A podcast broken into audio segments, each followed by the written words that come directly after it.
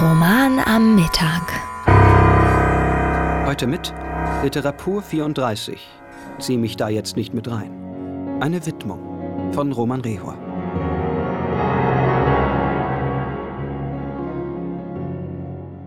Wem dieser Text zu widmen sei. Ich entsteige der Bahn und hole mir meine tägliche Dosis Beleidigungen beim Kaffeebesitzer ab. Und hast du es ihr gesagt? fragt er. Nein, lautet meine Antwort.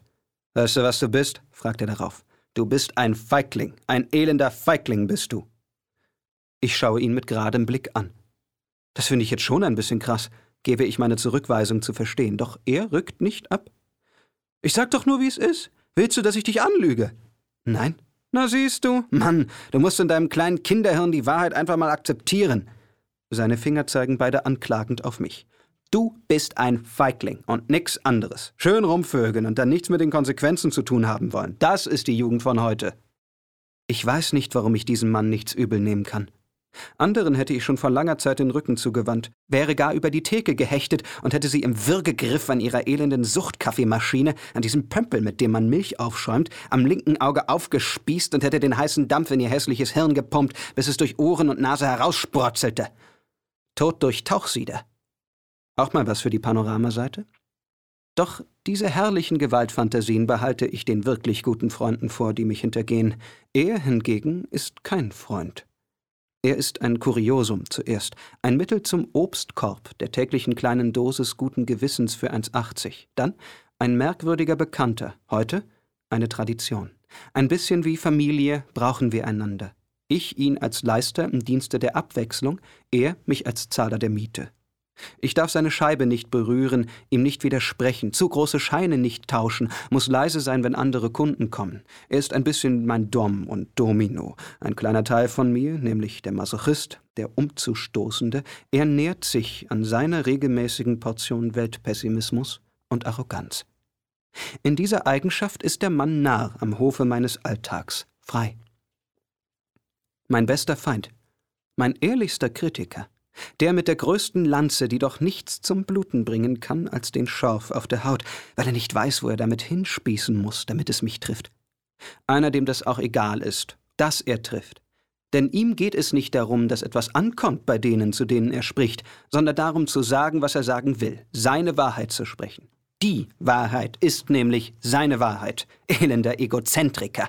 Dass es etwas außer dieser seiner Weltsicht geben könnte, dem ist er verschlossen. Das macht es ihm so einfach. Elender Feigling.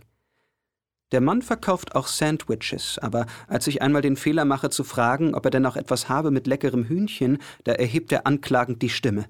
Was willst du von mir?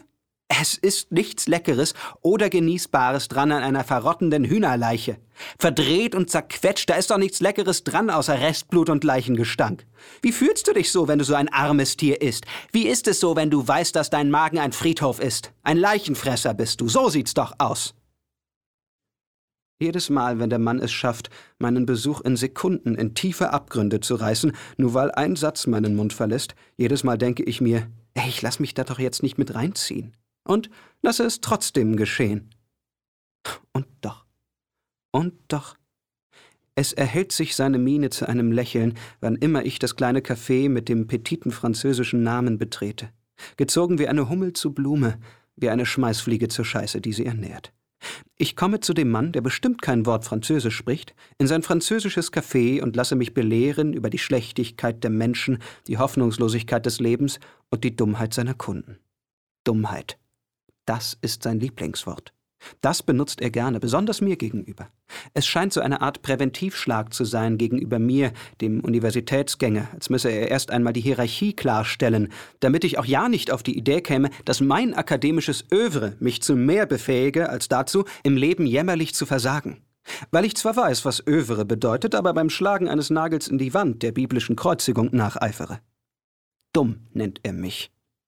Aber ob er das aus Liebe tut, der Liebe zum Menschen, weil er vielleicht doch hofft, etwas zu verbessern, den Bildungsbürger zu bilden, oder ob seine Fassade der überlegenen Ablehnung vielleicht gar keine ist, weil er tatsächlich so beschränkt ist zu denken, er sei der Einzige bei Trost in diesem Irrenhaus der Menschenheit, das bleibt mir schleierhaft. Der Mann, der Pläne hat, auszuwandern und als Golflehrer das Leben eines Privatiers in der fernen Türkei zu leben, dieser Mann, glaube ich, kann mir trotzdem etwas beibringen.